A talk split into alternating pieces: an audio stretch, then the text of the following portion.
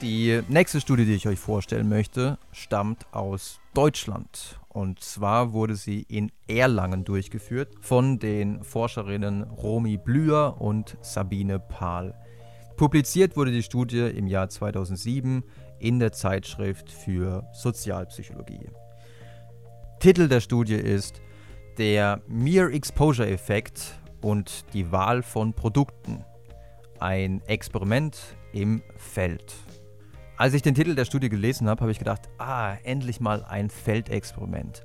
Weil bei den Studien, die wir zuvor kennengelernt haben und auch bei der Studie, die wir gleich noch kennenlernen werden, ist es ja so, dass die Versuchspersonen an die Universität kommen und sie setzen sich dann vor einen Computer und bearbeiten dann die jeweiligen Aufgaben.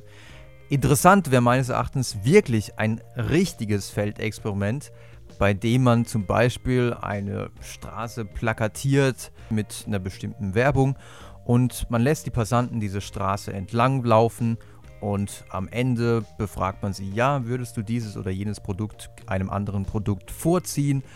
Und natürlich wird man sie dann auch noch fragen, hast du denn die Werbung gesehen? Und interessant wäre natürlich dann zu schauen, ob die Probanden sich wirklich für das Produkt entscheiden, wenn sie sich nicht daran erinnern können, was auf den Plakaten drauf stand.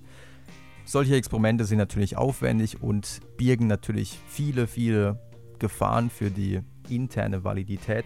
Aber das ist eigentlich die Sorte von Experiment, die mir in diesem Forschungsgebiet noch fehlt. Ähm, deswegen habe ich, als ich den Titel dieser Studie gelesen habe, gedacht, naja, das ist jetzt wahrscheinlich genau das, wonach ich suche. Leider ist es nicht ganz so, denn die Studie fand zwar im Feld statt, das heißt, man ist rausgegangen und hatte als Versuchsperson keine Studenten. Das ist schon mal im Grunde ein Pluspunkt, wenn es um die Generalisierbarkeit der Ergebnisse geht, sondern als Versuchsperson hatte man diesmal Passanten, die im Schlossgarten von Erlangen unterwegs waren. Diese Passanten, insgesamt waren es 75, hat man angesprochen und hat ihnen gesagt, hey, wir machen hier eine kurze Umfrage zu Sehenswürdigkeiten in Erlangen. Dazu wurde den Probanden dann eine Fotomappe gezeigt mit Fotos von Plätzen, Sehenswürdigkeiten und Gebäuden von Erlangen. Die Aufgabe der Probanden war lediglich zu sagen, ob sie diese Sehenswürdigkeiten kannten oder ob sie ihnen völlig unbekannt waren. Aber natürlich haben nicht alle Versuchspersonen die gleichen Mappen erhalten, sondern es gab drei Gruppen. In der ersten Gruppe war auf den elf Bildern, die man ihnen gezeigt hat, fünfmal, zum Beispiel so am Bildrand, also wirklich nicht zentral, sondern wirklich nur so beiläufig präsentiert, fünfmal ein Werbeplakat für Pfeffi, also ein Pfefferminzbonbon, zu sehen. Bei der zweiten Gruppe war auf dem Plakat nichts von Pfeffi zu sehen, sondern auf diesen Plakaten war jeweils ein Werbeplakat für Citro zu sehen.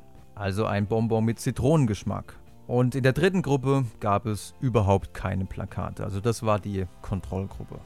Als nächstes hat man allen Teilnehmern gesagt, ja, vielen Dank für deine Teilnahme. Ähm, als Belohnung kannst du dir jetzt raussuchen.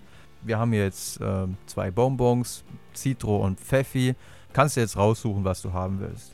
Und es zeigte sich tatsächlich, diejenigen, die eine Fotomappe erhalten hatten, in der häufiger Pfeffi-Plakate zu sehen waren, entschieden sich am Ende bei der Produktwahl auch wirklich häufiger für dieses Pfefferminzbonbon.